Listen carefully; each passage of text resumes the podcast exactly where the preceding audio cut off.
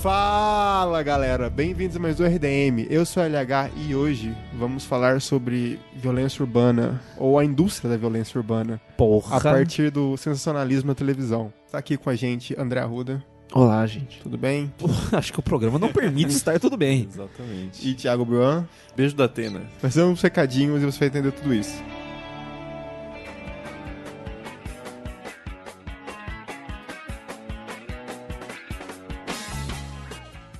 Recadinhos, eu vou ser rápido e direto porque eu tô trabalhando nesse Em Volta da Fogueira que tá ficando muito legal.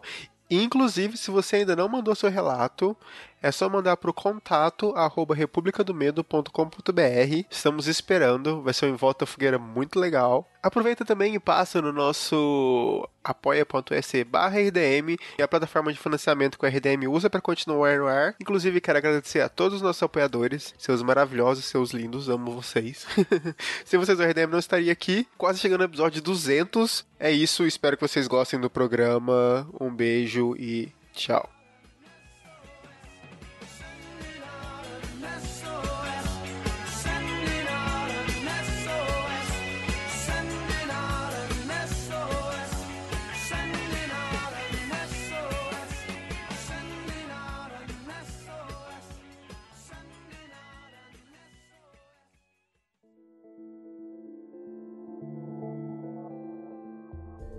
Para criar essa linha de raciocínio sobre o programa de hoje, a gente vai utilizar a narrativa e o filme em si, na verdade, do O Abutre, o Nightcrawler, de 2014. Então, se você não viu o filme, tá tudo bem, mas talvez fique um pouco perdido. Não vai ter nenhum puta spoiler, porque não é um filme com reviravolta. A própria ideia do personagem principal, ele não tem um arco. Ele Sim. começa o filme do jeito que ele vai terminar. Então, O, é, ele não, não há esse arco psicológico só de status, o Sim. que é uma questão muito mais de ciclo da violência do que qualquer outra coisa. Mas eu acho que valeria a pena assistir o filme, até porque, porra, é um puta filme. É, até porque a gente vai estar fazendo referências específicas, até imagéticas do, Sim, do filme. então, sim, assim, com o- certeza. pra fazer o paralelo com a realidade. Então, é interessante vocês verem do que a gente tá falando. Questão de linguagem e tudo mais, assim. Até porque se a gente for falar algo muito específico, já falamos algumas vezes, de lente ou o estilo de filmagem, qualquer coisa assim, já fica melhor pra vocês visualizarem do que a gente tá falando aqui. Vai estar aparecendo em aplicativo da não. Quem sabe um dia. Since this show was the only thing I had going for me in my life, I have decided to kill myself. I'm going to blow my brains out right on this program a week from today. Pra quem não lembra, o Abutre é o filme protagonizado pelo Jake Gyllenhaal que foi injustamentíssimo esnobado no Oscar. Tanto que, assim, todo mundo apostava que o Jake Gyllenhaal poderia vencer muitos prêmios, mas o Oscar não gosta do Jake Gyllenhaal. Quem sabe um dia ele vai ser indicado pelo filme errado e vencer igual a Julianne Moore.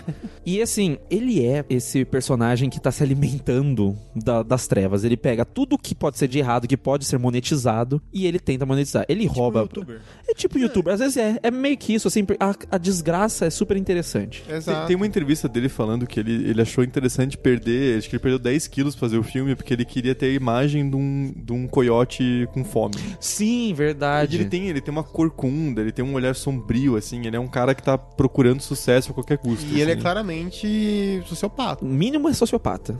Assim, eu acho que ele pode flertar com a psicopatia naquelas cenas em que ele tá sozinho no apartamento e começa a rir pro nada. Uhum. Essas coisas assim. Eu acho que ali pode ter uma coisa um pouquinho mais psicótica. Mas justamente o que é mais genial do filme é que, por ele ser o protagonista, ele não é o vilão da história. Por mais que se fosse uma. Se a gente estivesse vendo de longe, ele seria. Não é que ele seja um personagem ruim. Ele tá vivendo um mundo que pessoas daquele tipo são recompensadas com sucesso e dinheiro. Então, o que é fudido é o entorno dele, assim, é o que permite ele conseguir dinheiro com aquele tipo de trabalho. Porque ele é uma pessoa má, entre aspas, mas é engraçado que a gente só acha ele mal dentro de uma linha narrativa que é um filme. Porque pessoas partem das mesmas perspectivas que ele, utilitaristas, no dia a dia, E a galera, tipo assim, a gente citou o da Atena, mas isso acontece em escalas bem menores, como a própria produtora do, do programa de TV lá que fica comprando os vídeos dele. É um exemplo do mesmo tipo de sociopatia, da mesma maneira de você não ligar nem um pouco pro mal que você tá causando no mundo, mas você tá se apoiando naquilo pra ganhar dinheiro. É, exato. Você tem que ir além de onde você foi sobre a produtora comprar. Porque ela não compra porque ela amarra. Ela compra porque as pessoas assistem, isso dá audiência ela ganha dinheiro. Sim, então é sim. um ciclo que se alimenta. E ela tá querendo manter o trabalho dela, porque que nem é falado no filme depois, ela tem um contrato de dois anos e, tipo, a, a personagem da René Russo, ela tem que se manter no cargo e tem que conseguir audiência. É o que, é as pessoas querem ver. Sim. Porque esse tipo de empresa, eles não fazem. Eles não colocam lá qualquer merda na TV. Não, eles colocam. Mas não é, não é assim aleatório. Eles fazem pesquisa de opinião direto pra saber o que o público quer assistir. E é claro, é um ciclo meio vicioso, porque eles vão colocar aquilo, o público vai querer ver e vai gerar mais demanda por aquilo. Então são as duas coisas se influenciando. Mas se não tivesse nenhum interesse do público em ver sangue, não teria sangue no jornal. Sim. Isso remete a- ao próprio elemento de vida real. Aquele negócio de tá passando com o carro do lado de um acidente de carro e Sim. todo mundo passa devagarzinho pra olhar. É meio que isso, assim, dentro do próprio audiovisual, que as pessoas assistiram um filme em que alguém morre não é a mesma coisa que você vê um documentário ou ver uma imagem na TV em que a pessoa morreu, ainda que seja da mesma maneira. Você pode até, tipo, sei lá, ver o, o cérebro da pessoa explodido, assim, tanto no filme quanto na, no programa de TV. Que chama atenção vai ser essa coisa assim de você saber que é verdadeiro, assim, já saber que é uma realidade. É, isso não é de agora. Lembra daquele. Tinha um, um suposto site nos anos 90 que mostrava o cadáver dos mamonas. Era assustador, mas, cara, você pegar Faces da Morte dos anos 80, que foi vendido como snuff, que era, olha, aqui são pessoas que morreram de verdade, que são vários clipes de pessoas morrendo, e ele era vendido, sei lá, acho que existe 8, 10, 12 Faces da Morte hoje em dia. Na época era vendido como se fosse, olha, esse filme proibido aqui, que só tem pessoas morrendo, e a galera assistia por causa disso. Ah, os Jogos Mortais é um pouco disso também, porque é, é tão gráfico que parece mais realista, assim. Então você fica tipo, caralho, velho. O torture porn, assim, é a pessoa sofrendo porque sim. Mas é que tá, pelo menos nos Jogos Mortais tem aquele distanciamento da pessoa falar assim, ah, eu não estou envolvido com isso de verdade porque isso aí é, um- é um filme, de alguma maneira aconteceu. É o princípio do truque de mágica, ninguém são vai ver um, um mágico literalmente serrar alguém no meio dentro de uma caixa. O elemento ali principal é o truque, você sabe que está sendo enganado, então o filme tem um pouco disso. Quando você está vendo uma filmagem, a gente passa assim desde, sei lá, do Vertov na montagem russa pensando assim, olha, se eu filmar o cotidiano das pessoas, eu estou atribuindo isso, que é o cinema verdade, eu estou atribuindo uma realidade. Então, eu estou só contando a verdade para as pessoas, estou sendo objetivo, isso acontece no dia a dia. E tem muita gente que defende tipo de jornalismo sensacionalista com a base do tipo assim, mano, mas o povo tem que saber que esse tipo de coisa acontece. Tem mesmo? Dessa maneira, esse é o caminho que a gente tem que ver, tem que lidar com morte, Sim. tem que lidar com a imagem da- das pessoas. Isso sempre, sempre acontece, mas eu lembro alguns anos atrás circulava muito forte vídeos de execução do Daesh barra ISIS barra autoproclamado Estado Islâmico. Jornalista sendo assassinado. E aquilo é uma coisa que é, é certeza que é real porque eles faziam isso mesmo, assim, de jogar gente de prédio e tal. E circulava e a galera ficava assistindo, tipo, nossa, olha como eu sou fodão, eu não tenho emoções, eu consigo ver isso sem chorar, assim. Era uma coisa meio, de- até de masculinidade mesmo, assim. Olha como eu sou o cara sem emoções, eu sou o predador morno. E, e esse elemento das pessoas lidando com as notícias, a gente pode citar, cara, milhões de coisas. Tem um, um filme que eu cito desde que eu assisti o Abutre. Eu saí do, do cinema. Eu, inclusive, fui assistir com, com o Thiago Abiwan esse filme. A gente foi no, no Shopping Estação assistir esse filme. é muito bem, cara. Nosso encontro foi muito bom. Esse encontro foi excelente. Não, foi. Terminou na minha casa. Mentira, a gente tinha o quê? Eu tinha 18 anos. Você tinha. É, é. Nem sei se é maior de idade. Acho que você. Cara, acho que você tava. Não, você tinha acabado de fazer 18 anos. É. Você lembra bem, hein, Tá cara? tudo bem, cara. Tava tudo bem. Eu fiz as contas. Mas assim, quando eu saí do, do cinema, eu já saí falando, cara, Abutre, eu tenho certeza que tem uma correlação com um filme chamado A Montanha dos Sete Abutres, que é um nome em português que não tem nada a ver com o nome em inglês, que é Ace in the Hole, que é tipo, seria o as na manga, só que Ace também é o nome do personagem, então... É, e Hole é buraco, e é a história de um, de um jornalista que vai cobrir um incidente nada a ver, numa cidadezinha lá, É em um que teve... que é... É, teve um desmoronamento, uma galera tava trabalhando dentro de uma- umas minas, ficou um cara lá soterrado. Só que acontece, como ele era um puta jornalista, só que ele foi expulso de todos os veículos. Que de... ele era um cuzão. É, porque era um filho da puta. como ele era um baita jornalista, quando ele vai nesse jornal pequeno, numa cidade pequena, tem que cobrir um evento que teoricamente ia durar tipo uma hora e passar, ele começa a manipular aos poucos pra tipo, não, velho, não vamos salvar ele agora, vamos salvar ele daqui a três dias perfurando por cima, que é o caminho mais difícil. Vamos fazer as pessoas pagarem pra poder entrar aqui nessa área, que é um parque do governo, mas a gente vai fazer uma tramóia ao governo pra poder pagar. Então, tipo, Sim. tem vários elementos que vai tendo essa crescente, e é justamente essa coisa do jornalista que tá agindo como um abutre mesmo ali, com a, a morte iminente de uma pessoa só por causa de jornal, por causa de notícia. Que se, se fosse pra solucionar rápido, o cara estaria salvo em uma hora, né? Sim, e é um puta filme do Billy Wilder, que homem maravilhoso que eu amo. Porque ele fez aquele filme lindo e maravilhoso. Dessa vez eu fiz a apresentação certa. Ah, ok, agora tá bom. Crepúsculo dos Deuses. O Ace in the Hole funciona muito bem pra gente tratar dessa discussão, porque é legal a gradualidade do processo. Não Nossa. é assim o cara que ele se encontra com o mineiro e ele fala: Nossa, já sei tudo que eu vou fazer desde o começo até o fim do meu plano. Ele vai aos poucos conversando com o cara, falando: Não, eu vou chamar a galera pra te salvar. Ele se importa no começo, e depois ele vai come- começando a pensar: E se? E se eu esticar mais um pouquinho? Deixar algumas horas eu conseguir cobrir melhor. E vai saindo do controle dele, as pessoas também vão tendo cada vez mais interesse em ver aquilo. Não é só o cara manipulador falando, nossa. Ele não é totalmente o vilão da história. Porque as pessoas também começam a ter interesse e vai. Mano, tem uma hora no filme que tem uma família num trailer e o cara fala: Porra, eu viajei da Califórnia, sei lá, pra cá só pra ver isso com a minha família. Meus filhos vão ficar decepcionados. Uma coisa absurda, assim. E é muito louco, porque, tipo, esse negócio gradativo começa, ah, vamos cobrar 20 centavos para as pessoas entrarem aqui. No final do filme estão cobrando, tipo, muitos dólares pra galera ir lá, acampar, tem, tipo, festas temáticas. Isso em poucos dias que o cara tá lá soterrado e ele vai utilizando de tudo possível. Vai tirar foto do cara, ao mesmo tempo que ele sabe que o cara pode morrer, então ele precisa de um médico que vai manter aquele cara vivo. Então você precisa tornar aquela notícia fresca a todo momento. E é o tipo de sensacionalismo que a gente vê no Abutre. Eu acho que quando a pessoa foi fazer a, tradução é, Nightcrawler para o Abutre aqui, eu acho que tinha uma consciência de que eles estavam fazendo essa correlação, até porque o personagem do, do filme do Billy Wilder, por ser Hollywood clássica, tem um pouquinho mais de bússola moral dentro do filme para ter um final assim mais feliz dentro do que seria o Code Reis. Sim. Você, você não pode ter um final tão cínico assim. O final é cínico, o final é maravilhoso, porque todo filme do Billy Wilder tem um final sensacional. I'm mas, ready for my close-up. Porra, to- todo filme dele tem um final muito bom, mas ele não chega a ser o que é o Abutre. Que é o Abutre, tudo que ele faz compensa.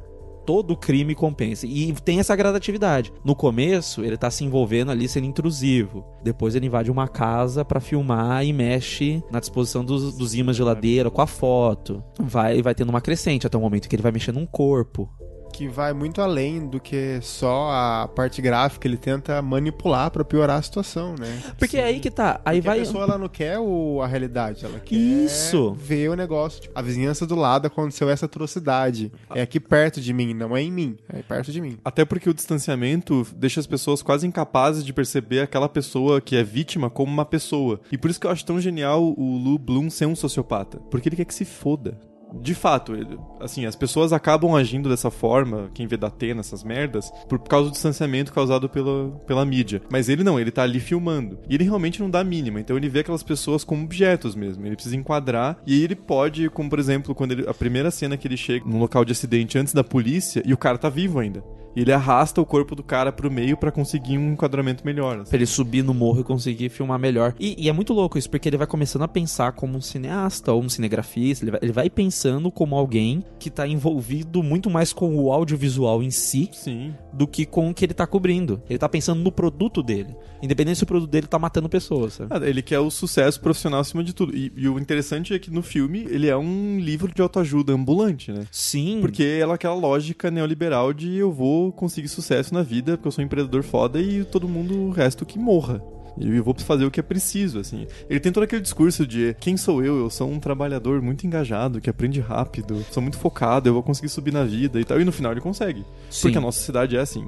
Ele consegue ter a empresa dele explorando o sofrimento dos outros. É, nesse sentido ele lembra a crítica do Carpenter no They Live ao capitalismo selvagem. Aquela Uhum. coisa assim, o capitalismo tá matando pessoas assim só pelo lucro. Então a pessoa consegue, é claro que a pessoa consegue crescer no, no capitalismo, porra, bacana, nossa, consegue sim. A que preço? É um nível de oportunidades igual? As pessoas elas têm a mesma perspectiva, elas estão jogando o jogo da, da maneira certa, da maneira ética? Então são tipos de questionamentos muito mais interessantes pro filme do que se ele fosse só falar, ah, olha só o, a ruína desse personagem porque ele fez coisas ruins. Não, ele chega num ponto em que ele tem lucro, ele tem o encontro com a, a personagem que eles ficam flertando numa coisa bem esquisita, assim, a maneira com que ele, ele tem um relacionamento com ela e ela com ele, é uma coisa de poder, uma coisa de dependência. Tanto que as cenas, quando ele traz o vídeo para ela, que é o vídeo principal, quando ele consegue entrar na mansão e filmar os corpos antes da polícia chegar, o jeito que ela fala com ele é como se ela tivesse de fato excitada, sexualmente excitada. Porque no começo ele fica pressionando, pressionando não, ele, ele abusa dela porque ele fala: Ó, oh, se você não, não transar comigo, eu não vou trazer mais vídeo para você. Só que depois naquela cena é como se a personagem tivesse aceitado completamente. E, porra, esse cara vai fazer minha audiência subir até. Minha carreira profissional vai subir junto com a dele. Porque é uma relação mútua naquele ponto, né? Os Sim. dois estão conseguindo sucesso profissional. Nessa parte que, ela, que ele traz o vídeo, como o Thiago comentou, é super estendido no jornal, que eles mostram o vídeo inteiro, o cara vai comentando e ela vai falando, vai dando direção, olha isso, vai acontecendo isso. Dá pra gente traçar um paralelo de coisas que aconteceram no, no, no Brasil, de programas que fizeram isso, de casos reais que o pessoal passou várias vezes no jornal. Se pegar o exemplo do Daniel, que morreu e jogava no Curitiba, o jeito que foi feito nas reportagens é exatamente a mesma coisa, sabe? Sim. É só para você jogar com a manipulação da pessoa que tá assistindo. Nossa, quantas edições de jornais foram só isso? Todo dia um fato novo, Exato. entre aspas, do caso. E o que dá para perceber mais forte é como desumaniza a pessoa. Porque eu nunca vi foto desse cara. Só que você ouve o nome repetidamente até não tem mais sentido, assim. É o caso Daniel, não é mais o Daniel, não sei das quantas, da Silva, que foi jogador profissional entre tal e tal. Não, é o, o jogador Daniel. E tem vários outros casos, cara. Porra, Isabela Nardoni, ficaram seis meses falando daquilo. A Elisa Samúdio, que foi morta pelo, pelo Bruno. É, é sabe, dá pra, se a gente for ficar lembrando aqui, tem no, 9 mil casos que a TV explorou até não poder mais, assim. É que mais remete a isso isso é o caso da Eloá, que tem até um documentário no YouTube, que é Quem Matou Eloá. Vai estar aqui no link. Que é um documentário da Lívia Pérez. E ele tem 24 minutos, cara. É um curto documentário. Vocês assistindo, vocês vão lembrar do, do caso. Mas assim, o namorado da Eloá, que é o Lindeberg Alves, que a Eloá ela tinha 15 anos ele tinha 22, ele, entre aspas, não aceitou bem o fim do relacionamento, sequestrou ela e a amiga dela, de 15 anos também, se trancou dentro do, do apartamento de casa e falou que ia matar elas depois de se matar. E aí, acontece que programas de TV ligaram para ele, ficaram fazendo especial, conversando com ele e humanizaram completamente o personagem, falando assim: não, nós queremos o melhor para vocês, e começando a criar uma história de amor entre o cara que sequestrou uma menina de 15 anos e que já tinha um relacionamento abusivo com ela, e essa garota de, de 15 anos que não teve chance nenhuma. A polícia teve as atitudes erradas para, por exemplo, entrar no local. A maneira com que eles deram cada vez mais audiência, cada vez assim, ah, dá um tchauzinho na janela, pedindo pro, pro sequestrador. Táticas imbecis, como a amiga da Eloá, que conseguiu sair do apartamento a polícia mandou de volta lá para lá, por quê? Porque houve uma pressão, ah, ela pode negociar coisa de filme. As pessoas achavam que estavam vivendo o filme. O resultado é um só, assim, não, a Eloá morreu. Se você vê o documentário, cara, é nojento. Ela tá sequestrada, ela é tratada como uma nota de rodapé para a história trágica do Linderberg Alves, que era, nossa, olha só, esse moço tão apaixonado que sequestrou a namorada. Mas o interessante disso é você ver o aspecto de realidade que tem esse tipo de caso. Porque a gente, nem se falou, a gente tá muito acostumado a ver esse tipo de narrativa em filmes, em músicas até, séries. A gente é inundado com esse tipo de narrativa sobre crime, sobre algo ruim acontecendo. Então você vê aquilo acontecendo na vida real, entre aspas, é uma coisa que tem um apelo, assim, você vê aquilo acontecendo em tempo real. Nem o, o LH comentou, do, voltando pro Nightcrawler, quando ele traz a, aquela, aquele vídeo que ele faz dentro da mansão, os apresentadores, os âncoras, comentam aquilo como se fosse em tempo real, como se fosse ao vivo. Eles começam a falar, nossa, uh, ela, e a, a, produtora vai sussurrando no, no ponto, foque mais na questão de que os caras estão soltos. Aí quando eles vão mostrando o berço, eles começam a falar, nossa, tomara que não tenha um bebê ali dentro. E daí eu acho que a crítica mais ácida que o filme faz é quando a produtora tá conversando com o Lu no começo e ela fala, ó, oh, você tem que trazer pra gente sempre crimes acontecendo em bairros bons, em subúrbios, com pessoas brancas e de preferência ricas. Porque são as pessoas que. Porque morrer um pobre negro, ainda foda-se, é estatística. Agora, morrer alguém rico num bairro nobre é uma coisa que choca. Como isso é refletido, por exemplo, a gente já comentou várias vezes sobre o terror nos anos 80, quando começa a infiltrar o subúrbio, que é a vida cotidiana, que é quando esse medo do crime, o medo do, do, da violência urbana começa a entrar nos ambientes, entre aspas, familiares. O que aconteceu com o próprio Charles Manson, né? Quando ele começou a invadir as mansões. Ah, sim, mas aí tem aquela questão de fascinação pela própria figura do Charles Manson, que a gente comentou no, Sim. no, no episódio do Charles Manson também. Virou uma mega celebridade. E- Mas no caso do Abutre tem a questão do gore das imagens também. Que aí ele tá também tá colocando essa fascinação do público por sangue. Não é só o acidente, não é só o crime, é a, a, é a ferida aberta. Você conseguir a imagem mais de perto possível. Se sangrar, lidera a audiência. É. As coisas que eles falam no começo do Sim. filme. A própria produtora, a Nina, ela fala: pense no nosso programa como uma mulher correndo na rua com a garganta aberta, gritando. É assim, é isso, assim. É- E, cara, e o mais louco é que é programa de manhã, tomando café da manhã e saindo pro trabalho. E ela quer ter uma, uma dose de vida real ali. Sim, e tudo isso que a gente falou, da, da maneira com que o público tá recebendo, da maneira com que você tá lidando com, tipo, ah, é meu vizinho, e até a questão do bairro nobre, conversa com um comentário que o Biscaia fez no último podcast sobre, pô, a elite, na verdade, ela não, não repele esse tipo de coisa. Ela, ela odeia sentir satisfação com esse tipo de. De coisa. Ela, tá, ela tá sentindo prazer com essa dor e ela odeia que as pessoas saibam que ela sente prazer com essa dor. Então a maneira com que o, o jornal vai, vai lidar com isso, esse jornal sensacionalista é justamente esfregar na cara todo esse prazer, mas com todo um discurso moralista de que coisa horrível. Então você, você tá se afastando ao julgar aquilo, mas você tá tendo o prazer de ver aquelas cenas. E esses caras, da Atena, aquele outro lá da Record também. Não, não, não. Aquele, esse saía na mão. Po- Pode vir. Nossa, tipo, o, o da Atena, é, às vezes eu só, só tenho. Eu só tenho nojo, assim, tipo, pô, fica longe, mas o outro eu sairia na mão. Tem uns aqui do Paraná, que o Paraná também é, é especialista nesse tipo de coisa, ratinho. Mas esses caras, é, eles se colocam nessa perspectiva moralista como se estivessem fazendo um bem pra sociedade. É quase como se eles fossem cruzados contra o mal dos bandidos, né? Que daí Sim. começa a surgir esse tipo de bordão de bandido bom, bandido morto, que como se expor essa violência fosse combater ao mesmo tempo e não retroalimentar. Tem como piorar isso? Tem um documentário na Netflix que a gente vai deixar aqui o link, que conta a história do Wallace Souza, que ele era um ex-apresentador de TV que mandava matar os traficantes de Manaus pra apresentar no programa dele. Nossa, é verdade, tinha esquecido disso. Mano, isso é muito bizarro. O cara, ele mandava matar pra ele ter a matéria do dia do, do jornal. assim. Quer dizer, do dia não. Exclusivo, né? É Quase. exclusiva da semana, porque aí nisso aí você fica remoendo A semana inteira. a semana inteira. Achou uma mão, achou uma perna, achou uma cabeça. Porque é a questão do tempo real, né? Você tem que estar vendo aquilo enquanto tá acontecendo. Porque aí, tem uma questão assim que o Abutre não, não mostra, que acho que talvez seja uma coisa muito forte aqui do Brasil, que aí é a entrevista dos familiares. Não basta só você ver o corpo, você tem que ver a mãe chorando pelo filho que ela perdeu, entendeu? Ou pelo filho que é o assassino. A gente viu isso no, no Brasil em 2019, no caso lá dos dois adolescentes que entraram no colégio pra, e mataram outros alunos. A mãe de um dos adolescentes que matou sendo entrevistada na rua perguntando como é que ela se sentia. Tipo, mano, ela não só descobriu que o filho dela morreu, mas que o filho dela é responsável pela morte de várias outras crianças. Isso daí é precisamos falar sobre Kelvin, né? Também, exato, é aquela coisa assim, foda-se.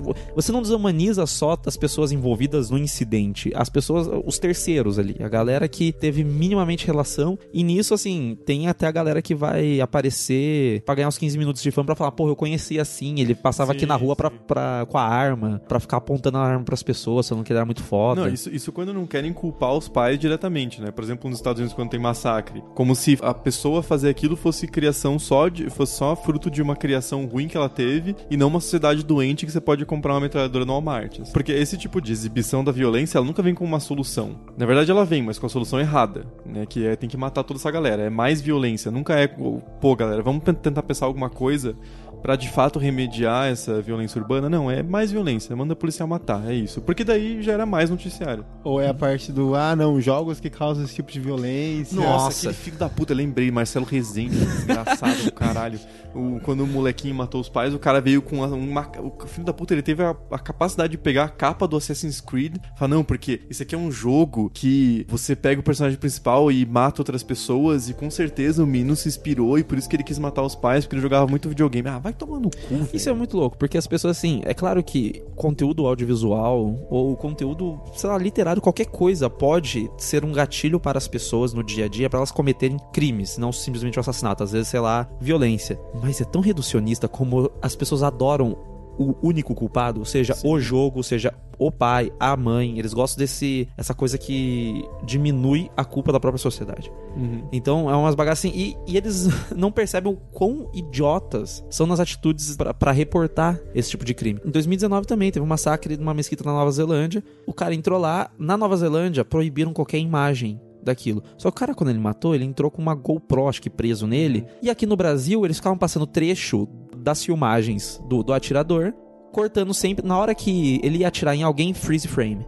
Congelava a tela. Porra, velho, pelo amor de Deus. Sim. O que, que, que você tem na cabeça, cara? Qual que é a sua perspectiva de você estar fazendo isso? Até porque na Nova Zelândia eles perceberam o cerne da questão que é o que o cara quer é fama, porque esse tipo de cara é maluco. Ele quer, na verdade, são duas coisas, né? O terror, porque ele fez. O, o atentado dele não foi contra cidadãos históricos neozelandeses, foi contra muçulmanos, então é o terror contra o imigrante. E porque o cara é maluco e ele tem o manifesto dele e a galera aqui no Brasil lendo o manifesto citando o nome do cara. Enquanto que na Nova Zelândia falaram, cara, não cita o nome desse filho da puta porque era o que ele queria. Isso que o Thiago falou lembra um pouco até sobre os ataques que aconteceram nos, nos colégios aqui em 2019, como as reportagens foram feitas e mostrar fóruns e tal, o jeito que eles agiam, sendo que as pessoas podem replicar isso de uma forma que não deveria ter sido feito. Só mostra que parece que o pessoal não tá preparado. Obviamente, tem toda a questão do que a gente tá citando desde o começo do programa sobre audiência, mas parece que ninguém, desde a audiência até a pessoa que tá noticiando, não tá preparado pra lidar com isso.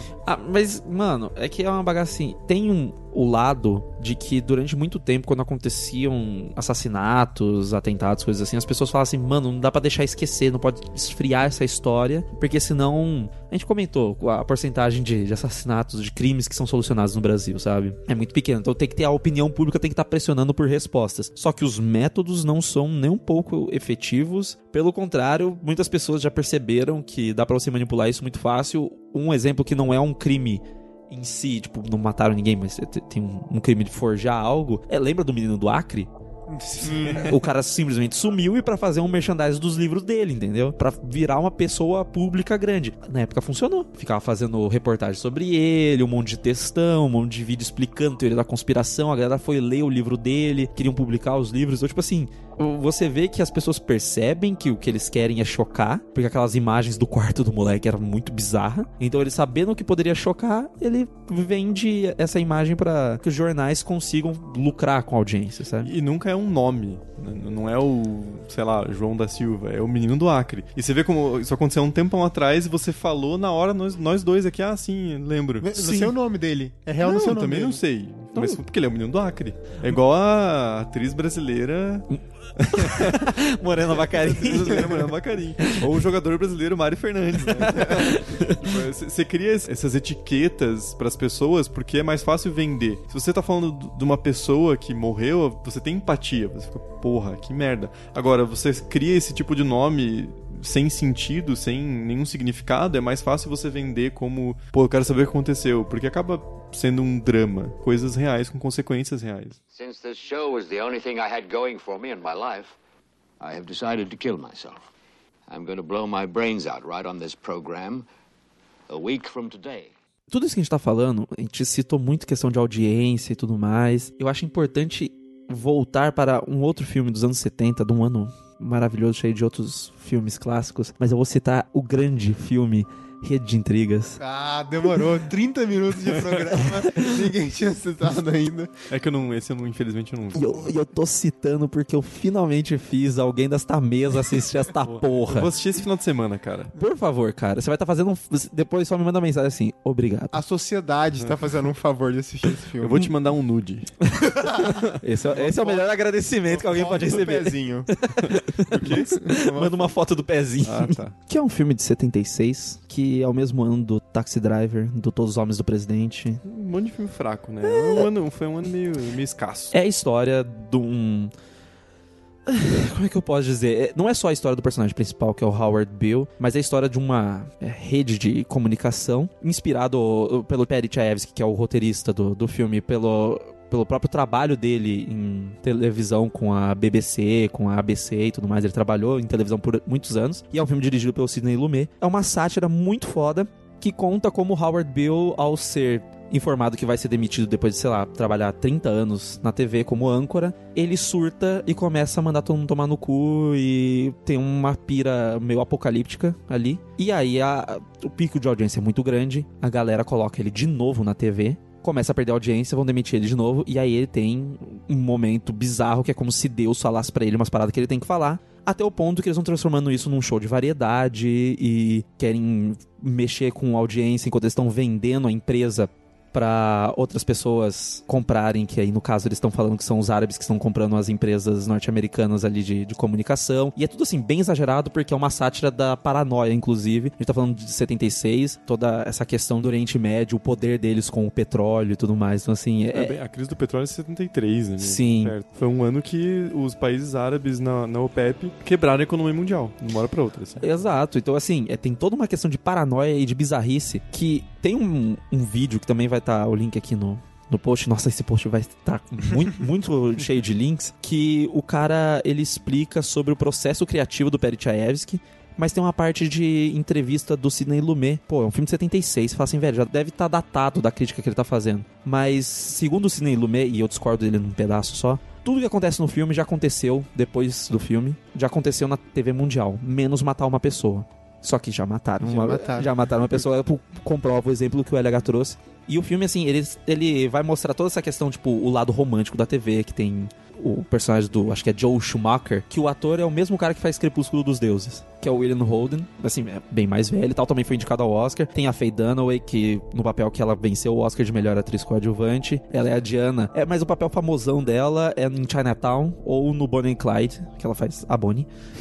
Tem o Robert Duval também. Tem o Robert Duval também, que ele é, faz um esse lado da corporação tomando conta das notícias. Então a gente tá pensando em cifras, a gente tá pensando agora na audiência como número para fazer propaganda. Então tem toda essa questão que mostra como os meios de comunicação atuais, os contemporâneos foram moldados nessa questão de paranoia, nessa questão de você vender uma imagem muito mais porque a mensagem ela é palatável do que realmente importante, tanto que o momento que o Howard Bill começa a contrariar os interesses da empresa com que ele tá falando, chama a atenção dele, começam a dar a entender que ele vai morrer, sabe? Se você começar a falar esse tipo de coisa, você tá sendo contra os patrocinadores. Então tem todos esses elementos que é extremamente importante para qualquer filme satírico político, assim. E, e, tem uma coisa que a gente não tinha comentado ainda, que é a questão do dinheiro, né? Como eh, essa audiência, ela tá gerando receita, porque tem patrocinadores no comercial. A que faz isso de forma mais porca e nojenta é a Record. Nos programas de domingo, especialmente, assim, que o cara fica segurando uma matéria até o final, dando intervalo a cada três minutos para conseguir gerar mais receita e no final mostrar a história. Mas o que eu achei interessante do Network é como também mostra no Abutre, você aponta apontar uma câmera já muda a realidade. Sim. Né? Porque a gente nunca vai ter acesso ao real de fato, né? É uma coisa inatingível. Por isso que a gente tem esse desejo tão grande de estar tá ali vendo. Pegando o Abutre como exemplo, quando aquele produtor lá do, do canal, que é o cara mais cético, que tá avisando contra aquilo, fala, ó, na verdade a polícia tá avançando as investigações e descobriram que era um crime relacionado a drogas, não era uma família inocente que estava lá e foi invadida a casa. Eram traficantes. E a, a produtora, a Nina fala: não, a gente não vai mostrar isso, porque a realidade é a forma como a gente vai encarar esses fatos. A nossa narrativa está pronta e a gente não vai deixar com que uma mera investigação policial deturpe ela. A gente vai mostrar o que o público quer ver, que é pessoas ricas sendo assassinadas sem nenhum motivo. A, a narrativa é tão moldada por quem está segurando a câmera que no caso do filme é o Louis Bloom, que ele escolhe o momento certo para chamar a polícia. Porque é mostrado no, no filme, ele filmou os caras, os assassinos saindo da casa, ele filmou o rosto dos caras, mas a versão que ele entrega pra televisão é editada para começar a filmar só a partir do ponto que ele tá na casa. Sim. E daí ele vai seguindo o carro dos assassinos até acharem ele no momento que ele considera que vai gerar mais interesse popular, que é quando os caras estão num restaurante cheio de pessoas e ali naquele momento ele para o carro, chama a polícia e daí ele começa a filmar, ou seja, ele constrói a ação que ele vai enquadrar e vender para as pessoas como a realidade. Essa sequência, né, que vai desbocar na, na morte do ajudante dele, combina todos os elementos do que ele foi manipulando ao longo do filme. Se ele vai mexer um pouquinho no corpo, se ele vai tentar cortar uma parte do vídeo, se ele vai tentar manipular as pessoas em volta. Tudo isso, essa sequência final é muito foda porque mostra realmente como a realidade às vezes é ensaiada, sabe? É como se fosse um palco em que ele organizou todos os elementos para as pessoas assistirem só o que ele quer. Daquele grande teatro que ele, tá, que ele tá montando ali que tem o seu elemento natural. Tem seu elemento naturalista que é as pessoas explodindo porque é um confronto entre o, os bandidos, entre aspas, e os policiais. E é muito foda, cara, porque eu gosto da transição de quando o cara tá morrendo no carro, o ajudante dele tá morrendo, e corta pra reação dele vendo o cara morrendo, e depois vai ter uma elipse pro futuro, sabe? Logo em seguida ali vai ter elipse pro cara já cheio de grana, agora com aqueles óculos escuros lá, fazendo o discurso que ele fez o filme inteiro que tá valorizando o trabalho árduo dele. Então assim, é uma construção tão bem feita sobre esse ciclo de como mais gente vai morrer, mais pessoas vão tentar ganhar dinheiro com isso. Ele pode ter uma pessoa que vai querer da equipe dele que vai passar por ele, assim, vai, vai tentar passar ele no, nessa indústria da morte. E ele também pode ser o próximo. E ele não liga para isso, porque a questão é o ele vê quase como artístico o trabalho dele, tipo, pô, essa iluminação aqui, esse enquadramento, essa situação é muito dramática, é muito específica. Porque como ele é um sociopata, ele entrega exatamente o que as pessoas querem assistir sem nenhum escrúpulo de consciência com as pessoas que estão morrendo. Ele não liga. Sim. Não dá mínimo. É, e, e é um personagem, assim, que ele pode não ser um personagem de filme de terror, não é um filme que se propõe a ser um filme de terror, mas ele tem elementos estruturativos de roteiro muito parecidos com certas situações de terror e um personagem que, se fosse antagonista, poderia participar de um filme de terror, assim. Se fosse o, um personagem que, por exemplo, tá manipulando pessoas para morrer, pra ele filmar essas pessoas, ele poderia ser aquele personagem que, no fim das contas, se revela com uma grande história de que ele tá matando todas aquelas pessoas, sabe? Mas uma coisa que é super importante que a gente não chegou a comentar é o impacto real que esse tipo de narrativa tem. Como essa geração de medo tem completa influência nas decisões políticas. Cara, dá pra citar inúmeras coisas, desde o Trump citando Chicago a cada discurso, dizendo que é uma cidade linda que foi subvertida pelo crime só porque o prefeito é democrata, assim. E você vai ver estatística, é uma cidade que tá com níveis de criminalidade caindo há anos, assim, sabe?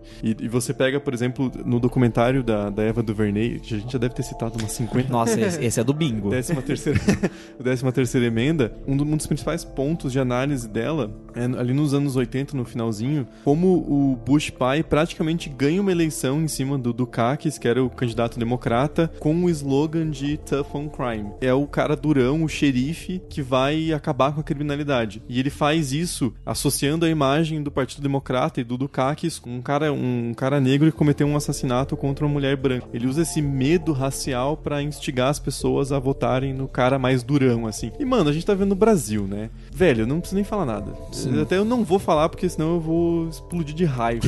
assim. Mas é aquela coisa que a gente já comentou. O medo gera decisões políticas burras. É isso.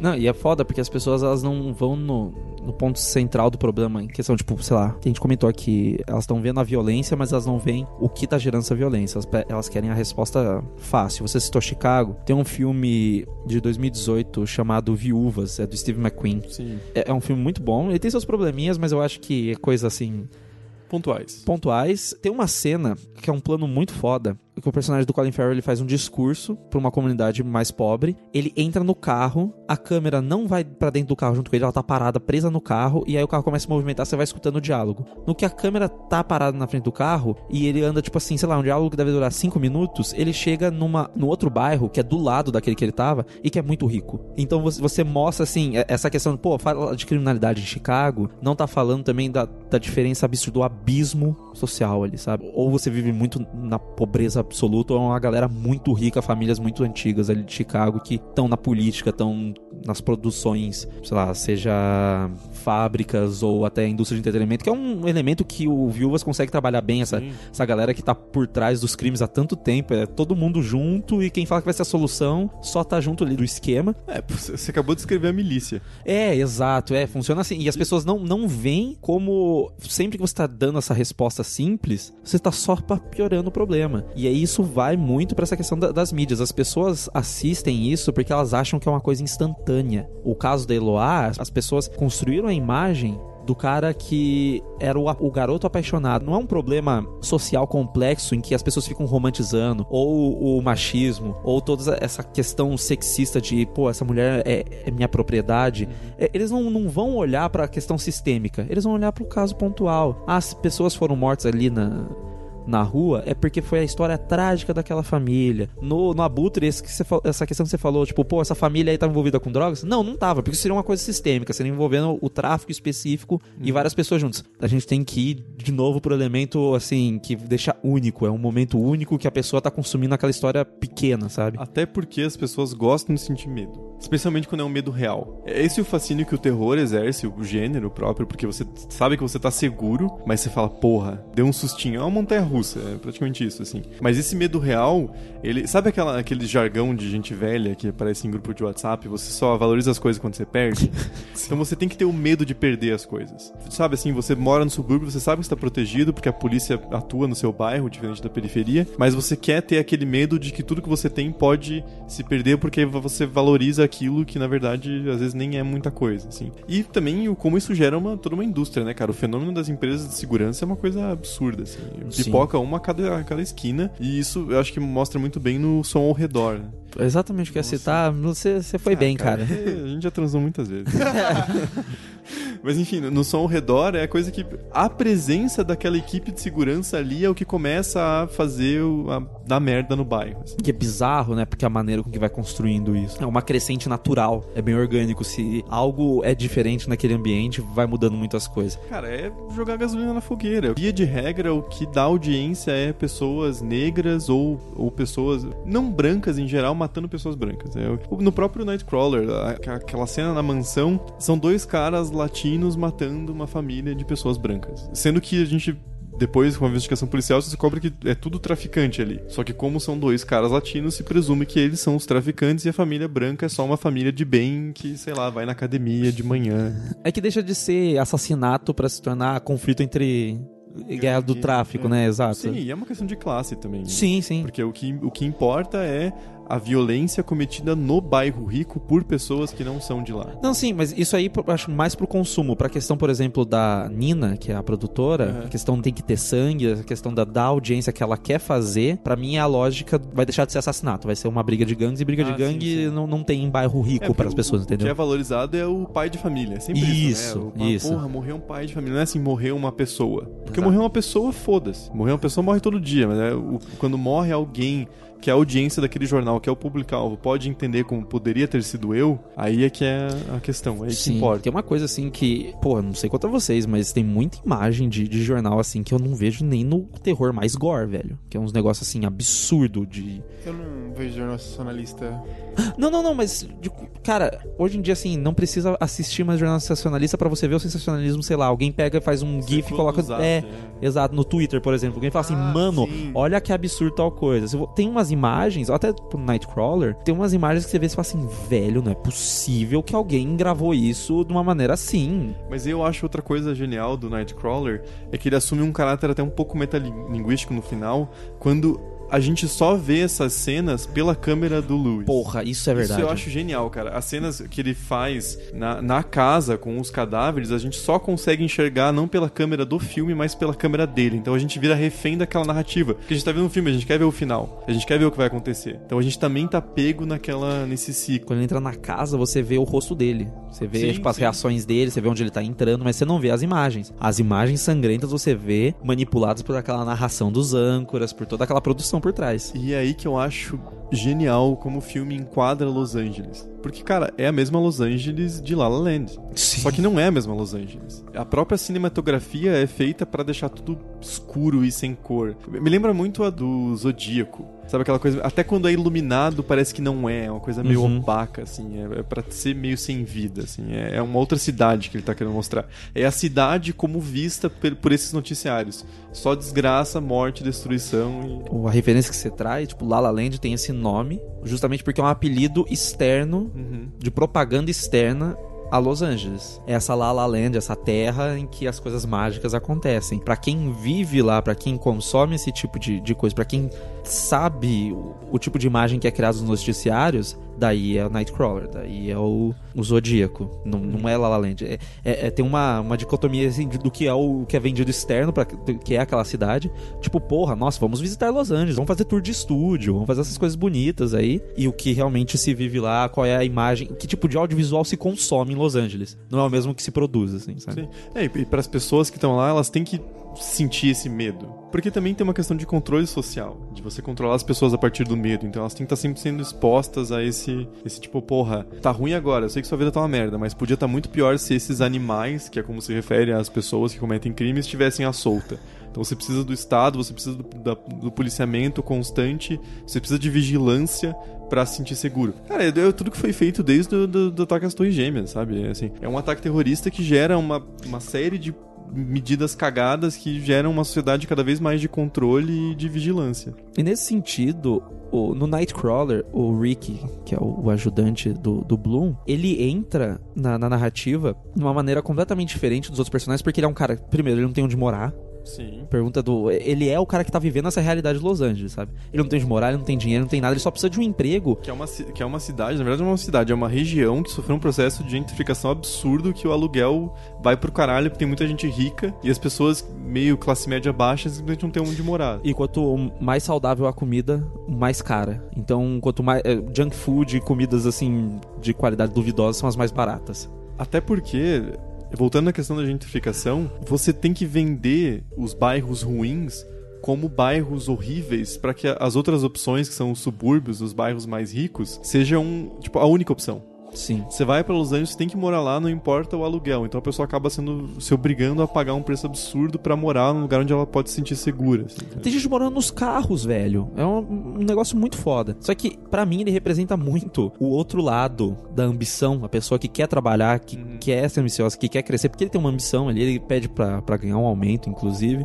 Que é muito foda que, assim, ele, o jovem, que não é da mesma lógica que o Bloom, que não tá pronto pra sociopatia, até níveis de psicopatia que o Bloom tá, só tem um caminho. Ele vai virar mais um, um dado de estatística. Então ele vai ser a pessoa que também vai morrer vítima daquela própria sociedade. E é muito foda porque ele morre ali ajudando o Bloom a, a gravar o vídeo, mas ele poderia ter morrido de qualquer outra maneira, já que ele tá nas ruas, ele tava nas ruas todos aqueles dias. Até porque ele não é branco, né? Exato, isso é outra coisa que vem na minha Ele é cabeça. de origem árabe, então é um cara que, por mais que o Lu Bloom esteja fudido também e mora num lugar merda, e ele fala que ele não teve uma educação formal, então provavelmente ele vem de uma família pobre, ele é branco. Então isso já faz toda a diferença. Enquanto que o outro cara, o Rick, ele vai virar em estatística e ser consumido e atropelado por aquela roda maluca do sensacionalismo. É, não, não tem como, cara. O, o- caminho é, é inevitável ali. Ou a pessoa vai se entregar completamente pra ter o lucro que ela quer, ou ela só vai virar mais uma estatística pra dar o lucro pra outra pessoa.